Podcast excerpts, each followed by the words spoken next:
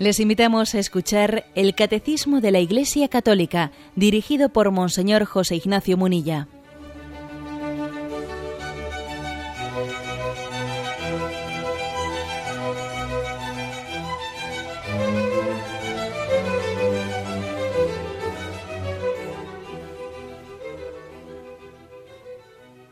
Un cordial saludo a todos los oyentes de Radio María. Un día más con la gracia del Señor proseguimos el comentario del catecismo de nuestra Madre la Iglesia. Y pasamos a explicar el título Señor, ¿eh? el título Señor referido a Jesucristo. En el contexto del credo, en el artículo y en Jesucristo su único Hijo nuestro Señor. Primero el catecismo explicó el nombre de Jesús, luego explicó el título de Cristo, luego el de Hijo único de Dios y finalmente el de Señor. Son seis puntos del 446 al 451 del Catecismo. Lo dividiremos en dos días y explicaremos tres puntos en cada uno de los días. Eh, vamos pues a explicar este título de Señor, que como veis, pues es un título que nos resulta muy familiar. A veces incluso pues lo hemos convertido en un en una invocación en un suspiro. ¿eh? Señor, Señor. ¿eh? A veces nos dirigimos así. ¿eh? Señor, Señor. Es casi como una forma familiar de dirigirnos a, a Jesucristo. Y, desconocemos toda la trayectoria, eh, la confesión de fe que se esconde detrás de ese, ese término que con tanta familiaridad utilizamos. También nos resulta muy familiar por la liturgia cuando invocamos en las oraciones litúrgicas una y otra vez, Señor de cielos y tierra, etcétera. ¿eh? Mm, es también muy, muy recurrente, muy recurrido el término Señor en la liturgia. Y es, y es una expresión, bueno, pues digamos que por el hecho de que sea bíblica, sea tan litúrgica y sea al mismo tiempo tan personal, tan de nuestro vocabulario propio para hablar, el hecho de que esté introducida, ¿no? En todos esos niveles que son distintos, ¿no? El nivel bíblico, teológico, litúrgico y el nuestro personal. Eh, la palabra Señor es una palabra eh, muy popular. Bueno, pues ¿qué, es lo que significa? ¿Qué es lo que esconde? ¿Qué estamos diciendo? Eh? ¿Qué estamos queriendo decir cuando invocamos este, este término? Bien, vamos al, al número 446 del Catecismo. En la traducción griega de los libros del Antiguo Testamento, el nombre inefable por el cual Dios se reveló a Moisés, Yahvé, es traducido por Kyrios, Señor. Señor se convierte desde entonces en el nombre más habitual para designar la divinidad misma del Dios de Israel en el Nuevo Testamento utiliza en ese sentido fuerte el sentido Señor para el Padre. Pero lo emplea también, y aquí está la novedad, para Jesús reconociéndolo como Dios. Bueno, este punto 446 del Catecismo nos da una explicación, una explicación de el contexto eh, de la traducción el contexto de la utilización de este término Kyrios, de este término Señor, que es el siguiente. Bueno, pues en la... existe una traducción griega del Antiguo Testamento. También existía una traducción hebrea ¿eh? del Antiguo Testamento, pero cuando el Señor Jesús, ¿eh? cuando Jesús estuvo entre nosotros, Él conoció ya, ¿eh? en tiempos de Jesús, una traducción griega del Antiguo Testamento. ¿Mm? Bien, bueno, pues esa traducción griega del Antiguo Testamento que incluía también pues, los libros más eh, sapienciales, los últimos libros de la Biblia, en esa traducción griega había tenido lugar una cosa muy, muy importante, y es que eh, se había traducido ese término de Yahvé, que está en, Éxodo 3.14, que eh, recordáis que era mm, cuando Moisés le pregunta a Yahvé, bueno, y, si me pregunta el faraón, ¿quién soy yo? Eh, ¿Cuál es tu nombre? Yo, tú me estás pidiendo que vaya donde el faraón a liberar al pueblo de Israel de la esclavitud. Bien, pero él me va a preguntar, ¿y a ti quién te envía? ¿Y quién es ese? Ese que tiene esa autoridad para venir y decirme a mí lo que tengo que hacer, ¿no? Y entonces dice, ¿cuál es tu nombre? ¿no? ¿Qué le responderé? Dijo Dios a Moisés, yo soy el que soy. Y añadió, así dirás a los israelitas, yo soy, me ha enviado a vosotros, me ha enviado a ti, Faraón. Yo soy el que soy. ¿eh? Es Éxodo 3.14, es un pasaje fundamental de la Sagrada Escritura porque Dios ha revelado su nombre.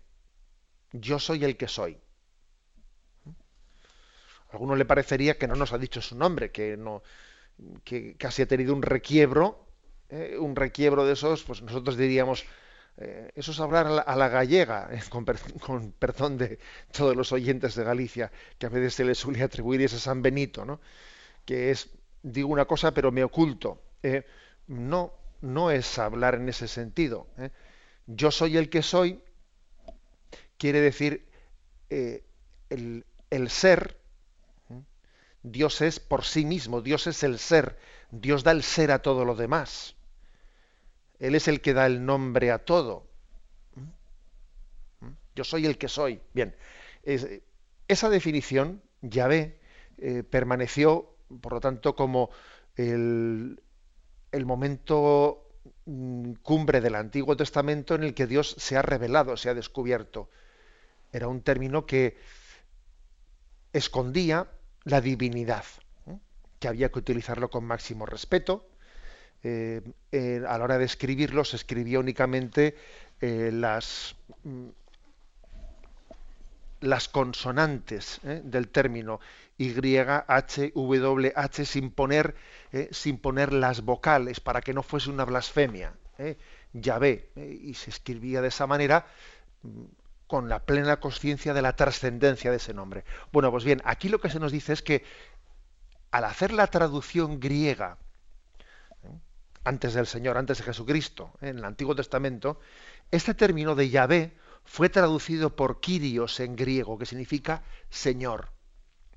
Claro, y esa traducción tuvo mucha importancia, porque eh, suponía que el término Kyrios tenía una gran trascendencia si Yahvé en, en hebreo se va a decir Kyrios, Señor, en griego, entonces decir Señor no es cualquier cosa, es decir Yahvé.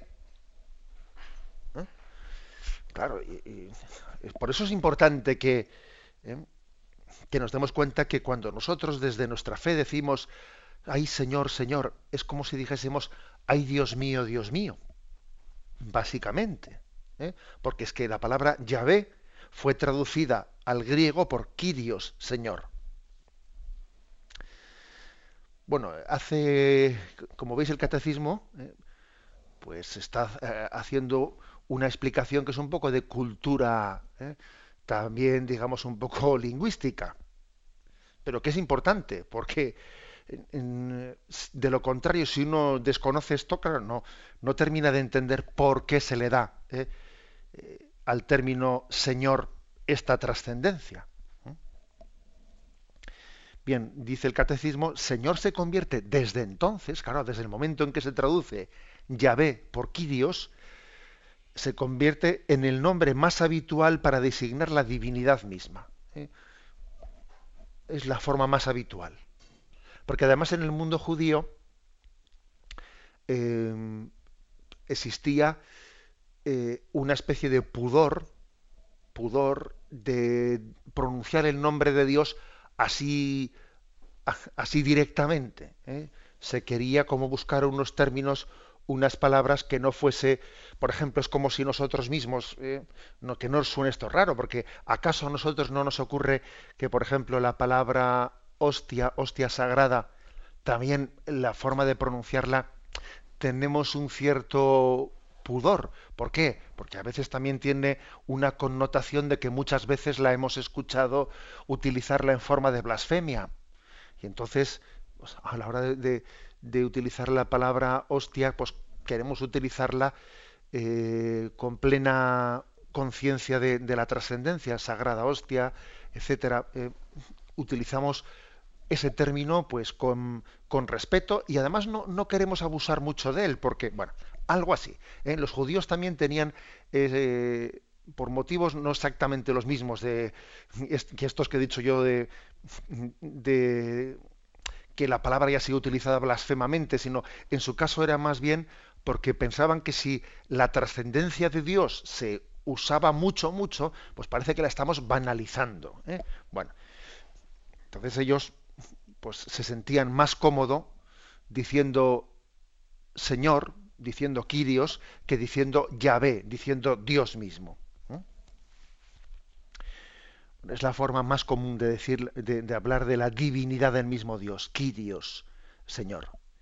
Y el, y el Nuevo Testamento, ¿eh? después ya el Nuevo Testamento, utiliza este mismo sentido fuerte.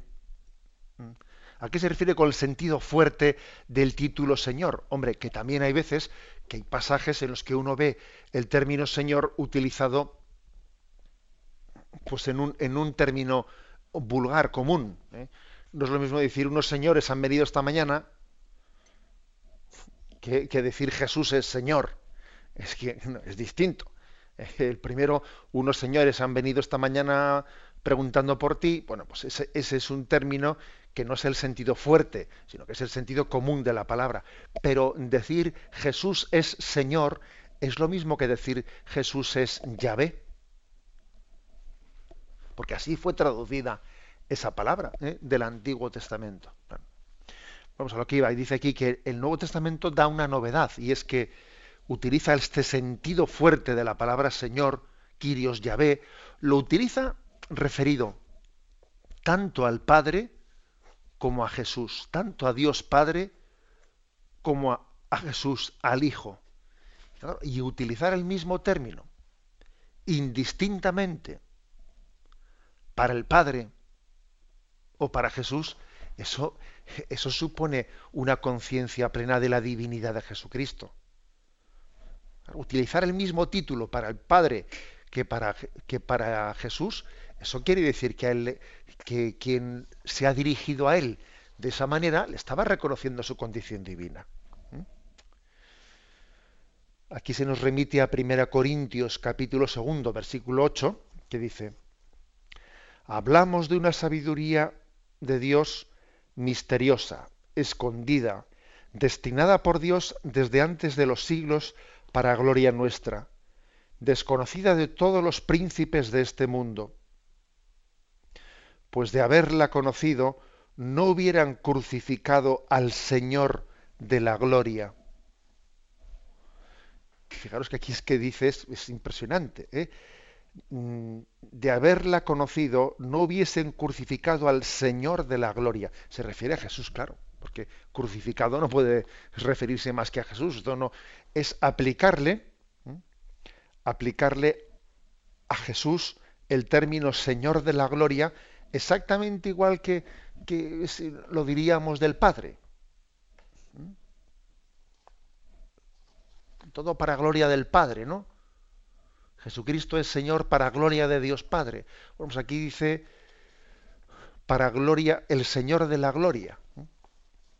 Bueno, pues no es por lo tanto indiferente los términos que se utilicen ¿eh? y el catecismo, que como veis pues tenemos un catecismo pues que sí que eh, pues que tiene un nivel cultural teológico eh, grande, o sea que no es un catecismo que se limite eh, pues a las explicaciones mínimas. O sea, entra en cuestiones, bueno, pues que quizás en catecismos anteriores de la Iglesia Católica no hubiese entrado en tantas explicaciones al pueblo de Dios, pero hoy en día eh, la Iglesia ha entendido que estas cuestiones tiene que explicarlas más al pueblo de Dios. ¿Por qué? Porque, pues porque estamos en un momento en que también pues puede ocurrir que vengan eh, las sectas y también nos confundan, aprovechando que tenemos bastante ignorancia bíblica y que no conocemos muchas veces el, origen de los términos, por qué utilizamos estos títulos para Jesús, por qué no los utilizamos.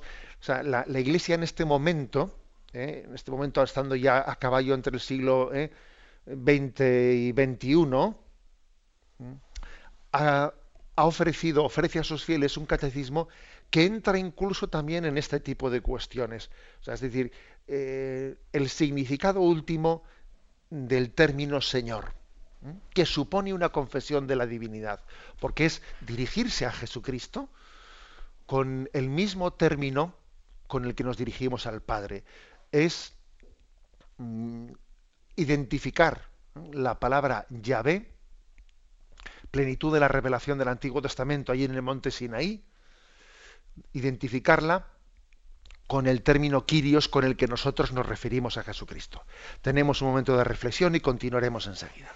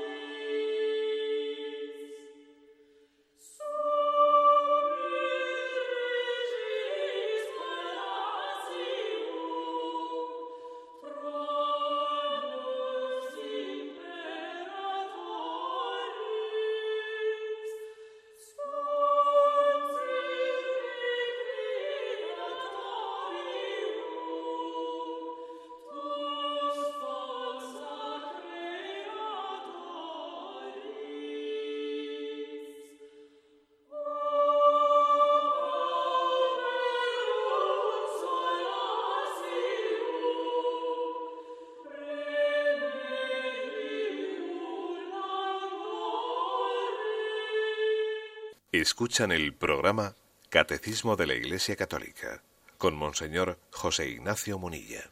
Pasamos al punto 447, explicando el término Señor. El título cristológico Señor.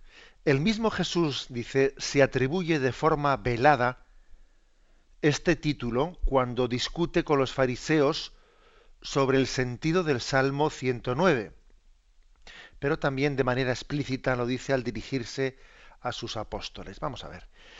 Eh, el Salmo 109, al que se refiere aquí el catecismo, el Salmo 109 es un salmo que recalca la, mm, la realeza de Cristo Mesías y sacerdote. Seguro que os sonará. Dice, oráculo del Señor a mi Señor, siéntate a mi derecha y haré de tus enemigos estrado de tus pies. Desde Sion extenderá el Señor el poder de tu cetro. Somete en la, en la batalla a tus enemigos. Eres príncipe desde el día de tu nacimiento. Entre esplendores sagrados yo mismo te engendré como rocío antes de la aurora. El Señor lo ha jurado y no se arrepiente. Tú eres sacerdote eterno según el rito de Melquisedec. El Señor a tu derecha el día de su ira quebrantará a los reyes en su camino beberá del torrente, por eso levantará la cabeza. Bueno, este es el Salmo, ¿eh? Salmo 109, que si no me equivoco, me parece que lo sabemos rezar en las segundas vísperas de, de la liturgia de los domingos. Pero es un salmo mm, muy recurrente y muy, muy referido en el Nuevo Testamento, porque el primer versículo dice, ¿no? Oráculo del Señor a mi Señor. Siéntate a mi derecha y haré de tus enemigos estrado de tus pies. Desde Sion extenderá el Señor el poder de tu cetro. Es decir, que utiliza la palabra Señor, el término Kyrios, ¿eh? lo utiliza de una manera, eh, pues como veis, muy fuerte. Es como, es un oráculo referido al Mesías, al Mesías que va a llegar, llamándole Kyrios. Siéntate a mi derecha. ¿eh? El Señor fíjate, cuando dice oráculo del Señor a mí, Señor. ¿Qué se refiere esto? Del Señor a mí, Señor. Se está refiriendo a que Dios Padre, que es Señor, le dice a Jesús, que es Señor, siéntate a mi derecha y haré de tus enemigos estrado de tus pies. Es decir, el cumplimiento de este salmo, la tradición de la Iglesia lo ha entendido como que el Padre es Señor y le dice a Jesús que es Señor, yo te doy a compartir plenamente mi señorío, siéntate a mi derecha. Y por eso decimos, Cristo está sentado a la derecha del Padre. ¿eh? Es el sentido pleno desde el que leemos el Salmo 109. ¿eh? Oráculo del Señor a mi Señor. O sea, el Padre le dice al Hijo, siéntate a mi derecha y haré de tus enemigos estrado de tus pies. Es, el sentido pleno, lógicamente, quien escribió este salmo, en el momento de escribirlo, no era plenamente consciente de lo que, eh, de, el, significado que alcanzaría este salmo cuando en la plenitud de la revelación Cristo eh, fuese también conocido como el Señor. Bien, bueno, pues este, este salmo es eh, referido, mm, dice aquí, de forma, Jesús discute con los fariseos sobre el sentido de este salmo, eh, en varios pasajes. Por ejemplo, discute en Mateo 22, 41, 46. Dice, estando reunidos los fariseos, les propuso Jesús esta cuestión. ¿Qué pensáis acerca del Cristo? ¿De quién es hijo? Le dicen, de David.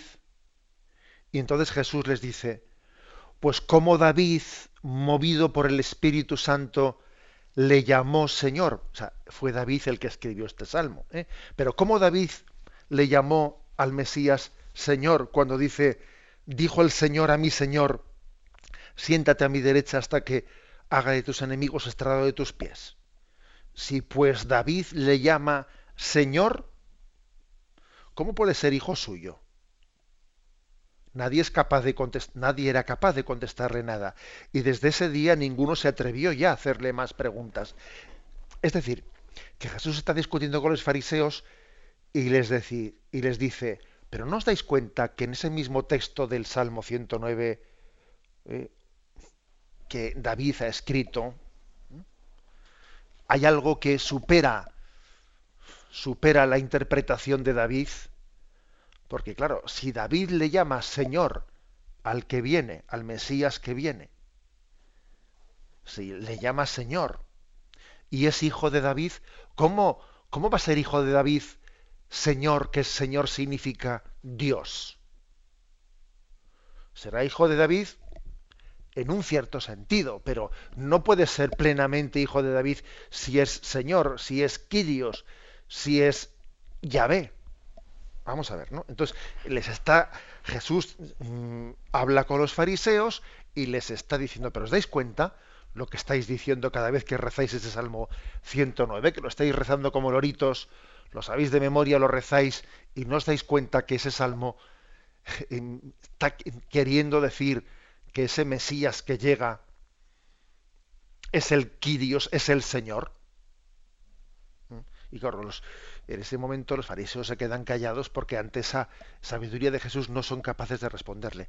O, por ejemplo, también lo mismo viene en Hechos de los Apóstoles, capítulo segundo, versículo 34 al 36. Y allí dice, pues David no subió a los cielos y sin embargo dice, Dijo el Señor a mi Señor, siéntate a mi derecha hasta que ponga tus enemigos como estrada de tus pies. Sepa pues con certeza toda la casa de Israel que Dios ha constituido Señor y Cristo a este Jesús a quien vosotros crucificasteis. De nuevo aquí eh, se echa mano en este discurso de los hechos de los apóstoles, se echa mano de ese famoso Salmo 109 para decir, es que fíjate lo que dijo David. Oráculo del Señor a mi Señor. ¿eh?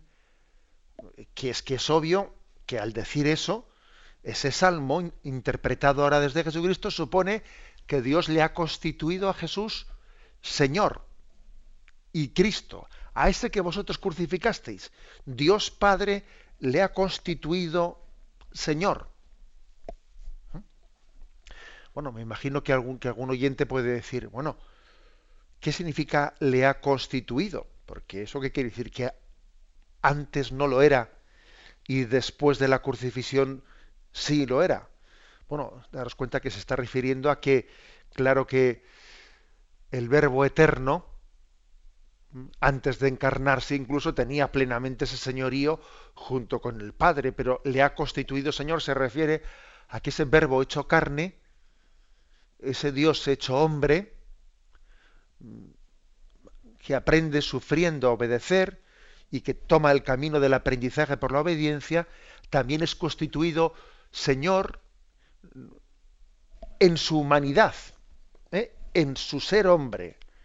O sea, su humanidad también queda eh, plenamente eh, divinizada en esa, por, esa encarnación y por esa glorificación en el momento de la resurrección. Bueno, pues, como veis, un paso más de lo que se está aquí afirmando. es decir, Jesús, cuando se polemiza en estos qué significa, este, este Salmo 109 de una manera velada, está diciendo, obviamente, eh, Jesús es Señor. ¿eh? Por si hubiese alguna duda, se nos remite a otro texto más, Hebreos 1.13, que dice, ¿y aquel, a qué ángel dijo alguna vez, siéntate a mi derecha hasta que ponga a tus enemigos por estrado de tus pies? ¿Es que no son todos ellos espíritus servidores con la misión de asistir a los que han de heredar la salvación? Es decir, no es posible, ¿eh? dice la carta a los hebreos, que ese famoso texto del Salmo 109 se pudiese decir de un ángel. No, de un ángel no se puede decir eso. Siéntate a mi derecha hasta que ponga tus enemigos por estrado de tus pies, ¿no? A un ángel eso no se le puede decir porque lo estaríamos adorando, lo estaríamos idolatrizando. A un ángel no se le puede decir tal cosa, únicamente se le puede decir al Dios mismo hecho hombre, al Hijo de Dios. ¿Mm? Bueno, pues hemos hecho este pequeño recorrido. Fijaros qué importancia en cuántos lugares de la Sagrada Escritura aparece la referencia del Salmo 109. ¿Eh? es para que cuando lo recemos nos demos cuenta que es un salmo muy importante. Oráculo del Señor a mi Señor, siéntate a mi derecha y haré de tus enemigos estrado de tus pies. Porque es una gran profecía de que Jesús es, será constituido Señor, es Señor, y es sentado a la derecha del Padre y comparte plenamente el señorío del Padre. Es un, ¿eh? es un salmo como veis, que tiene una gran trascendencia para que en el Nuevo Testamento, al aplicárselo a Jesús, pues él revele plenamente su identidad. ¿eh?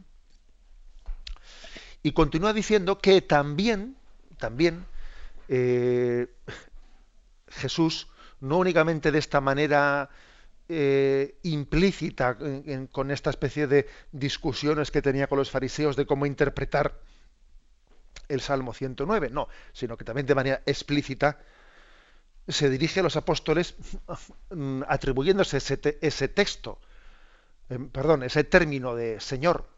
Por ejemplo, Juan 13:13. 13. Después de que les lavó los pies, tomó sus vestidos, volvió a la mesa y les dijo, ¿comprendéis lo que he hecho con vosotros? Vosotros me llamáis el Maestro y el Señor, y decís bien porque lo soy en este contexto, ¿no? después de la última cena, eh, Juan 13:13 13 dice, vosotros me llamáis el Maestro y me llamáis el Señor. Y decís bien. O sea, es decir, tú lo has dicho, sí soy el Señor. Igual que eh, al sumo sacerdote le, cuando le pregunta solemnemente, ¿no? Y le dice, ¿eres tú el Mesías, el Hijo de Dios vivo? Y él dice, tú lo dices, yo soy. Ahora les dice a los, los apóstoles, vosotros me estáis llamando el Señor. Y ciertamente lo soy. Es decir, no rehuyo ese término. No rehuyo. Se identifica Jesús plenamente con ello.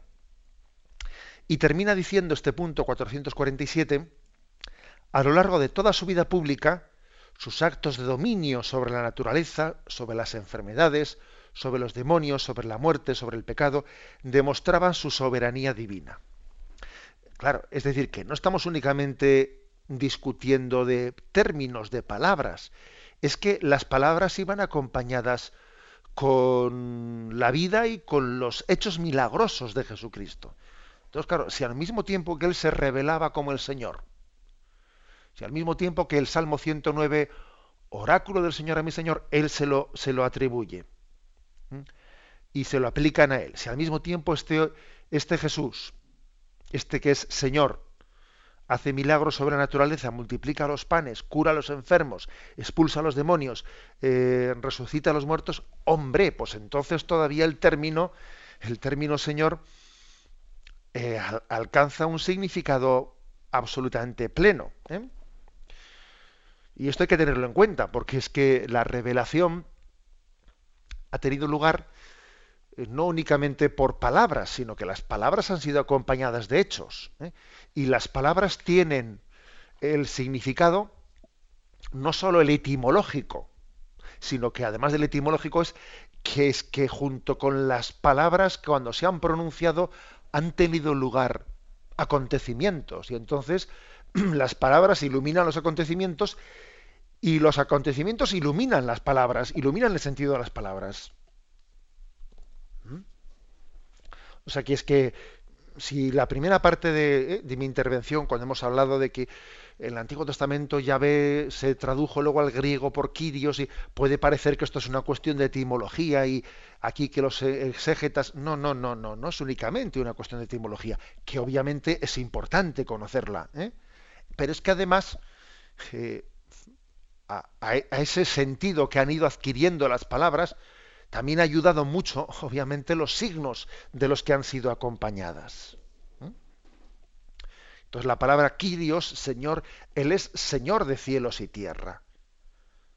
¿Quién es este que hasta los, que hasta los cielos y la tierra le obedecen? La palabra Señor va adquiriendo ¿no? pues todo un sentido de plenitud divina.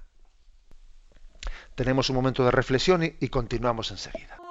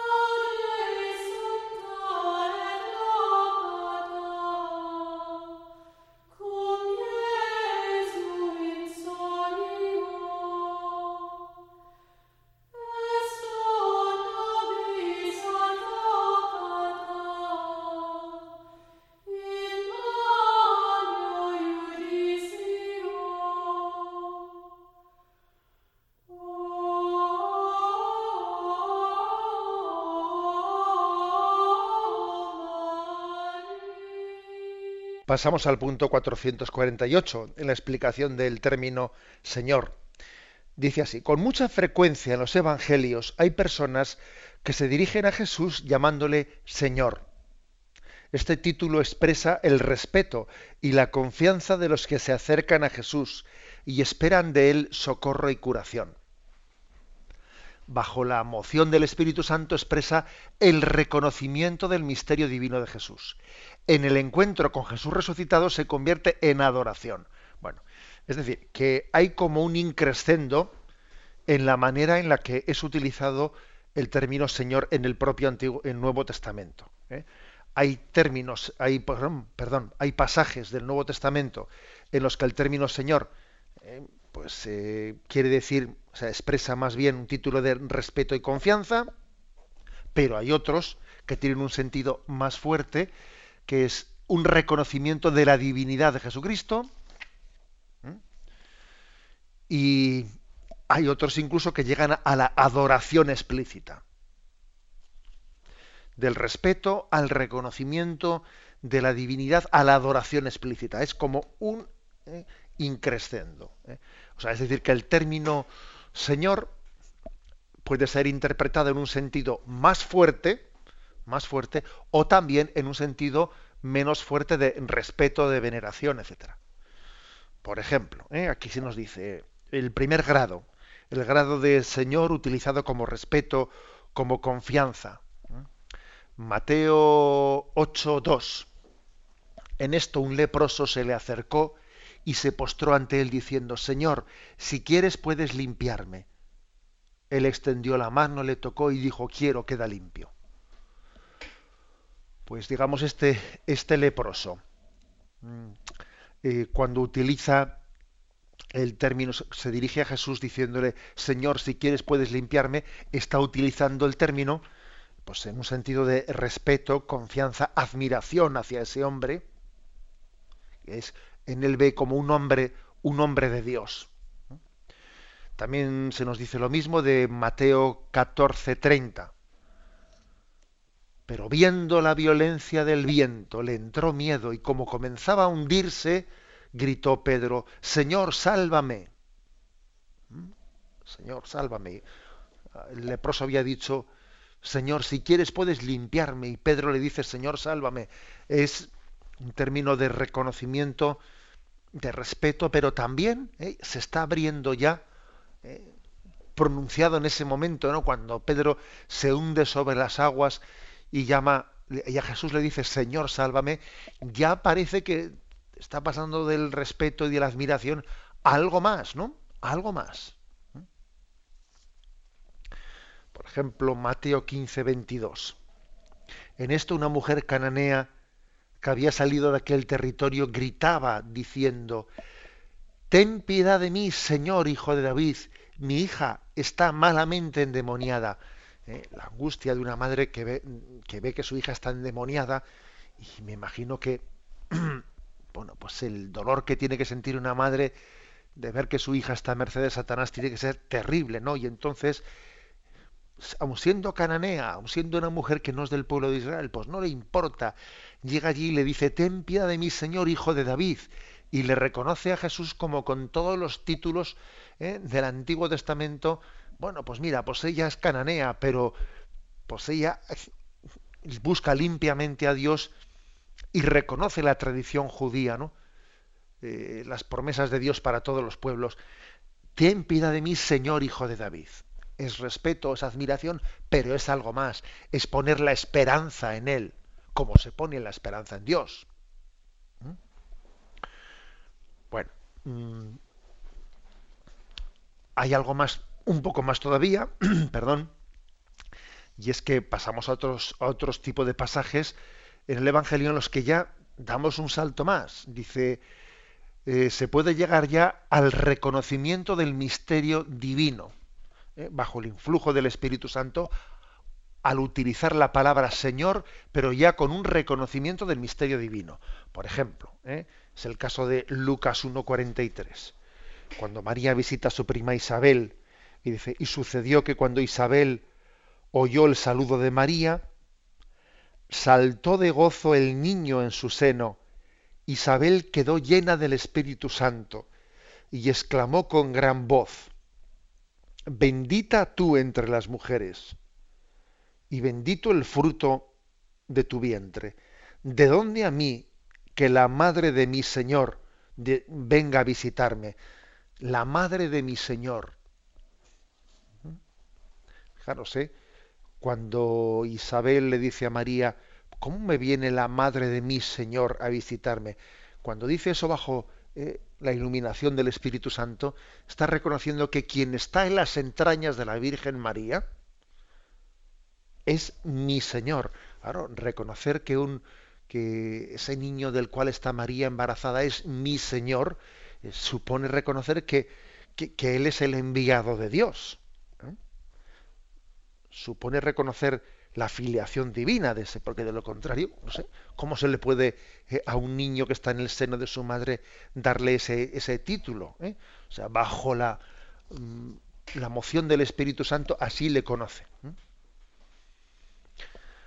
Otro texto similar lo tenemos en Lucas capítulo segundo, versículo 11. El ángel les dijo, no temáis, están hablando de eh, los, ángeles, se aparecen a los pastores que están en el entorno de Belén. ¿eh? El ángel les dijo, no temáis, os anuncio una gran alegría que lo será para todo el pueblo. Hoy os ha nacido en la ciudad de David un Salvador, que es el Cristo Señor. O sea que el término Señor también se aplica plenamente al anuncio de los ángeles. Ese que ha nacido ahí es el Señor. Como veis, pues, también un reconocimiento de su divinidad. Bien, y el tercer grado, hemos dicho que el primero era de respeto, admiración. El segundo grado del término Señor es el de reconocimiento de la divinidad. Y el tercer grado, que ya es el grado sumo, es propiamente el de la adoración misma. Y acordaros que solamente eh, Dios puede ser adorado. ¿Mm? En el encuentro con Jesús resucitado se convierte, por ejemplo, cuando Tomás, ¿eh? cuando Tomás no creía y, él dice, si yo no lo veo, si no lo toco, finalmente el Señor se aparece y entonces cuando le dice, trae tu mano, toca el agujero de los clavos, toca la herida de mi costado y entonces no seas incrédulo sino creyente, eh, eso le arrancó a Tomás esa confesión, Señor mío y Dios mío. Fijaros que aquí ya el término Señor ha llegado al máximo ¿eh? en su significado. Señor mío y Dios mío, te adoro. ¿eh? Y es sinónimo decir Señor mío y Dios mío. Es sinónimo. ¿eh? Y además es una adoración con una connotación de afecto, con una connotación de amor. Por ejemplo, cuando en Juan 21.7 después se aparece Jesús, ¿no? después de resucitado, eh, en la pesca milagrosa, eh, los apóstoles al reconocerle dicen, es el Señor. Y lo dicen de una manera que es que se llenan de alegría por ver que era el Señor. O sea, el, término Señor no solo es eh, reconocimiento de la divinidad y adoración, sino que está ligado a una connotación de afecto, de cariño, porque sí, le reconocemos como Dios, pero nos ha acompañado, nos hemos sentido queridos por Él, o sea, hemos comido y hemos vivido con Él, o sea, tenemos con Él una... es el Señor. ¿Mm? O sea, que se puede llegar a juntar en esta palabra el, o sea, el reconocimiento de la divinidad al mismo tiempo que la declaración de intimidad que tenemos con Él de amistad es el Señor. Y entonces fueron ante él, ¿no? Y, y, compartieron aquellos, aquellos, aquellos peces en aquel, en aquella, después de aquella pesca milagrosa. El reconocimiento de la divinidad no resta a la intimidad con él. Eso es lo propio del término Señor. Porque a veces puede parecer que si, que si subrayamos mucho, ¿no? Pues que, que Dios es el Todopoderoso, el Omnipotente, a base de subrayar la trascendencia de Dios, claro, eso le resta un poco, le resta intimidad con Él, le resta eh, la trascendencia, le resta la inmanencia. Pero no, el término Señor es capaz de subrayar tanto lo grande que es Dios como lo íntimo que es Dios.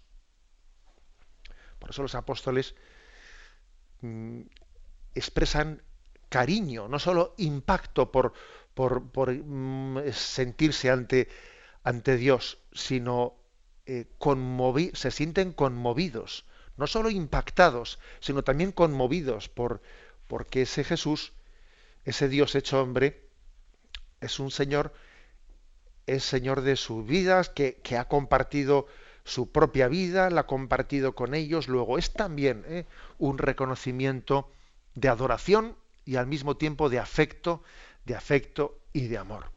Lo dejamos aquí. Continuaremos, si Dios quiere, todavía un programa más en la explicación del término Señor. Ahora damos paso a la intervención de los oyentes. Podéis llamar, para formular vuestras preguntas al teléfono 917-107-700. 917-107-700.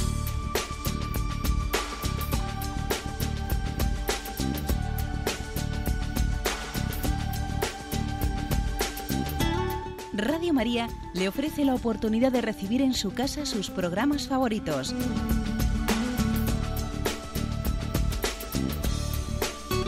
Ahora lo puede hacer a través de nuestra página web www.radiomaria.es o bien llamándonos al 902 500 518. 902 500 518. Pídanos el programa que más le interesa en cualquiera de sus emisiones, especificando el día y la hora que lo ha escuchado. Solo nos tiene que decir si lo quiere en CD de audio o CD o DVD en MP3. Haga su solicitud en el 902 500 518 y en www.radiomaria.es. Radio María, más cerca de usted.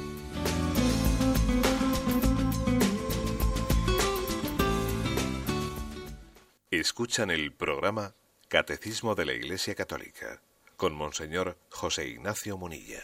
Sí, buenos días. ¿Con quién hablamos? Eh, buenos días, padre. Eh, soy Alberto de Jerez. Adelante, Alberto. Mire, padre, eh, bueno, la verdad es que tengo claro lo que está explicando, estoy prestando atención y lo tengo claro. Lo que sí quiero preguntarle un tema. Yo estoy en la iglesia, en el seno de una comunidad, y, y, claro, últimamente familiares, conocidos, amigos me reprochan de que han visto en un programa de televisión de una cadena que un presbítero de iglesia, un sacerdote, ha entrado en un programa, de hecho, así, no sé, comercial, no sé cómo llamarle. Y entonces, no sé, bueno, no sé si era cierto o no, porque no lo he visto, pero quería saber si es cierto, mm, si eso es correcto, porque claro, eh, no sé, yo pienso que hace daño al seno de la iglesia, ¿no? Pero bueno, tampoco quiero entrar en juicio, sino quiero que usted me explique si eso es correcto o, o el obispo no interviene ahí o no sé estoy un poco liado y no sé qué responder cuando me preguntan a mí eso. De acuerdo, pues mire, yo le voy a decir lo que sea al respecto, que también lo sé por, por medios de comunicación, pero bueno, por medios de comunicación más del ámbito eclesial, que siempre a uno le dan un poquito más de garantía de que se han transmitido bien las cosas, ¿no? Eh, la, noticia es que hay un sacerdote que también es religioso, eh, perteneciente a una congregación religiosa, que por su cuenta y riesgo debió de presentarse pues a uno de estos programas eh, del Gran Hermano o alguna cosa de este estilo en televisión que bueno pues que todos somos conscientes de que son programas que les llamamos de telebasura ¿eh? de telebasura de estar ahí viendo la intimidad de las personas encerrados en una casa y, allí viendo cómo discuten cómo se le bueno, en fin que es casi una especie de morbo morbo de, de tener una cámara puesta a la intimidad de las personas, ¿no? Pues este tipo de programas que es curioso, que ya es patético, ¿eh? es patético que triunfen, ¿no? En el, en el ranking de audiencia esta porquería de, de programas. Y luego, por ejemplo, vemos que, que, prácticamente no hay programas de debate, no hay programas de pensamiento, sino que hay ese tipo de basurillas. ¿eh? Bueno, bueno, pues resulta que, dentro del casting o de cómo se llame esto, pues para poder participar, pues un sacerdote, un religioso, se debió tener la, la ocurrencia de, de, apuntarse pues para participar en ese, en ese programa y estar ahí encerrado en esa casa, ¿no? Y entonces sus superiores, pues le dijeron que, que, que eso, que una falta de prudencia, pues pues que un sacerdote con lo que, que, un sacerdote supone que él está representando, ¿no? que está representando la Iglesia y que no somos dueños de nuestra propia vida porque somos testigos de Jesucristo. Y no parecía prudente pues estar ¿eh? sometido a, ese tipo de programa. Y le dijeron que no fuese. Y se le, él se debió de resistir porque claro también para ir la tentación de la fama etcétera pues sería grande. Y su superior general se lo dijo explícitamente y por escrito y por obediencia, y le dijo que no fuese y él desobedeció. Y entonces, después de esa desobediencia, su superior general le aplicó una suspensión a divinis, que se llama, que es decir, que es un castigo canónico en el que a él se le y quitan el permiso de celebrar los sacramentos y de ejercer como sacerdote en cuanto tal. Cuando mira, si vas a desobedecer y vas a ir a ese sitio, por lo menos que quede claro que tú no vas como sacerdote y la Iglesia te quita, te quita eh, en, mientras que eso no se aclare, eh, pues esos, bueno, pues tu, tu, tu capacidad de ejercer el ministerio. Y eso es lo que la Iglesia ha hecho. Ahora, ¿qué es lo que ocurre? Bueno, pues ahora eso, como todos somos conscientes, se puede vender de muchas formas, ¿no? Pues eh, imagino que habrá quien diga, fíjate, la Iglesia, pues eh, mm, le quita la libertad a ese sacerdote de hacer lo que le dé la gana. Un sacerdote no tiene la libertad de hacer lo que le dé la gana, tiene que hacer aquello que es coherente, coherente con el ministerio de Jesucristo, encomendado por Jesucristo. ¿eh? Me parece que si, también, si la Iglesia, si su superior general no hubiese hecho nada, pues también sería, sería el comentario eh, de decir, mira los curas dónde se meten, ¿eh? que se meten ahí en medio de, pues, de un programa absolutamente morboso y propio de, eh, pues, pues podríamos decir, de, esa telebasura, ¿no? como popularmente se le llama. Bueno, ese ha sido el episodio. La verdad es que la Iglesia tiene que proceder con rectitud, a pesar de que a veces, haciendo las cosas con rectitud, le, van a llover críticas, porque yo estoy convencido de que haga lo que haga, ¿eh? haga lo que haga la, mm, la Iglesia en un caso como este, le van a criticar. ¿eh? Esto es como lo del cuento del, del, padre, el hijo y el burro, que ya os acordaréis, ¿eh? que nos contaban nuestros padres cuando éramos pequeños, que pasaban por el primer pueblo y, y entonces iba el padre montado en el burro, y el hijo andando. Y la gente dijo, pues fíjate qué, qué padre, oye, él montado en un burro que parece un señor feudal y su pobre niño andando.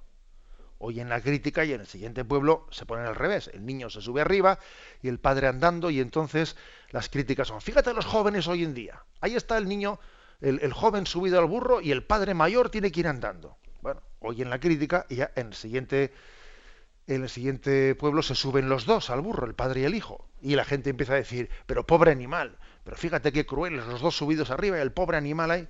Bueno, hoy en la crítica se bajan los dos y van los dos andando y el burro sin nadie encima y la gente empieza a decir, pero si serán tontos, tiren al burro y van los dos andando. O sea, es decir, que es que vamos a ser claros que hagamos lo que hagamos, siempre va a haber críticas. Luego, dejémonos de, pensar lo que van a pensar los demás y actuemos con rectitud.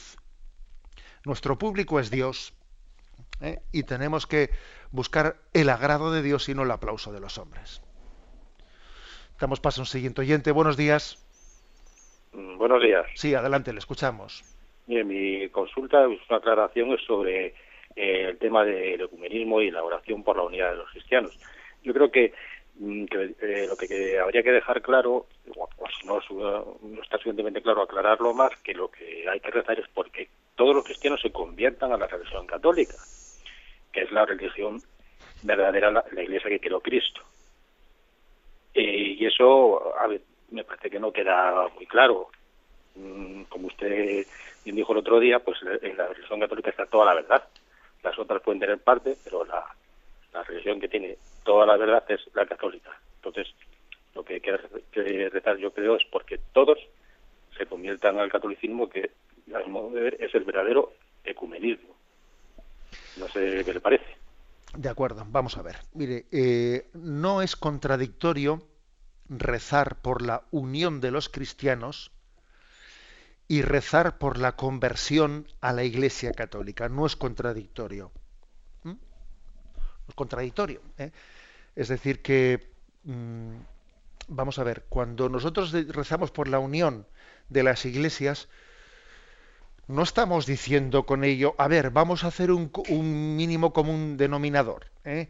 Eh, pues entonces tú cedes en lo de la Virgen María, yo cedo en el tema de, eh, del Papa, el otro cede en, la Eucaristía, llegamos a un mínimo común denominador y allí nos unimos los cristianos. No, eso no es así.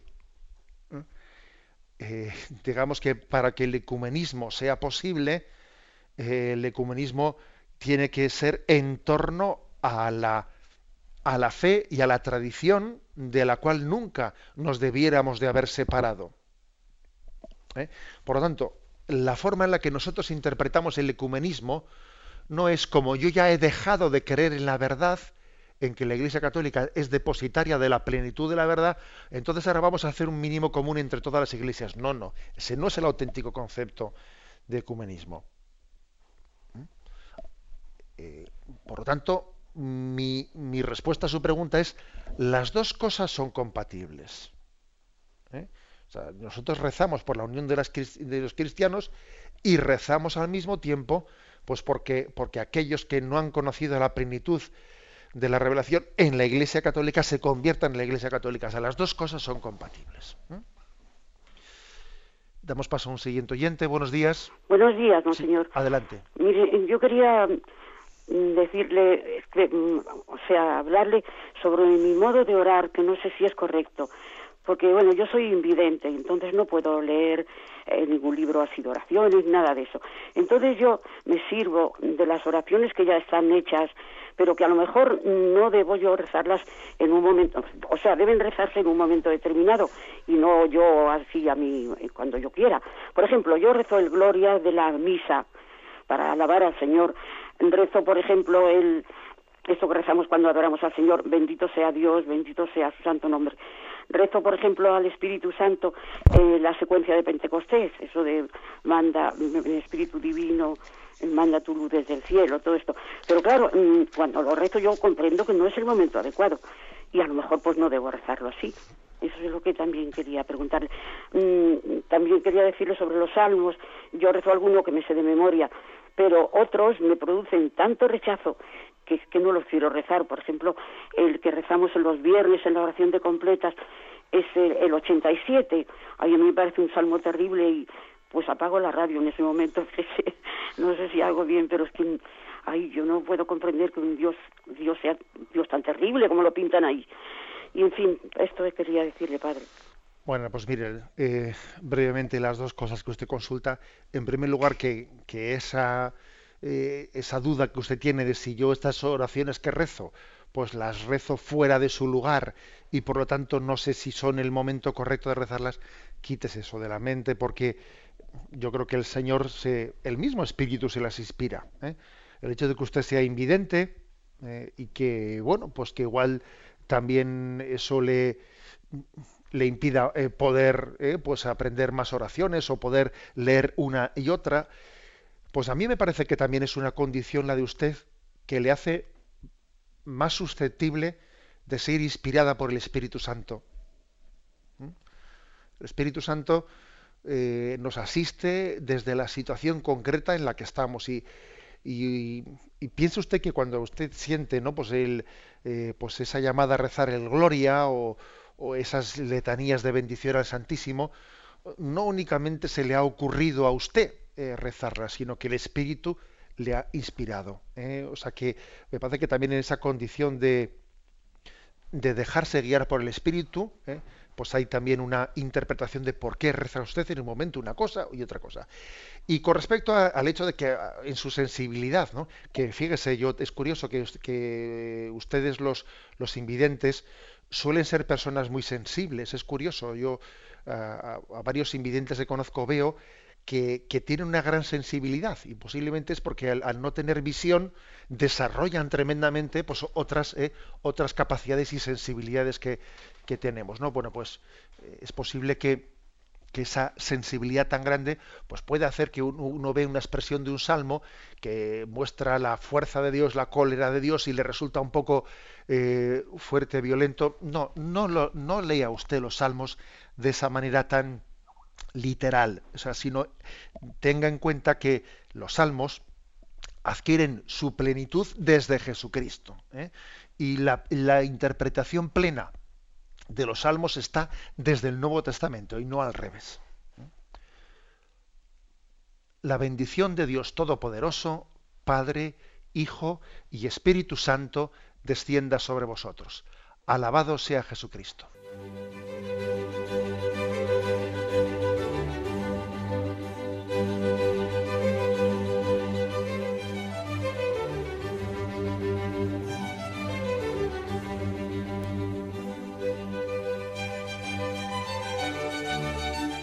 Han escuchado en Radio María el Catecismo de la Iglesia Católica, un programa dirigido por Monseñor José Ignacio Munilla.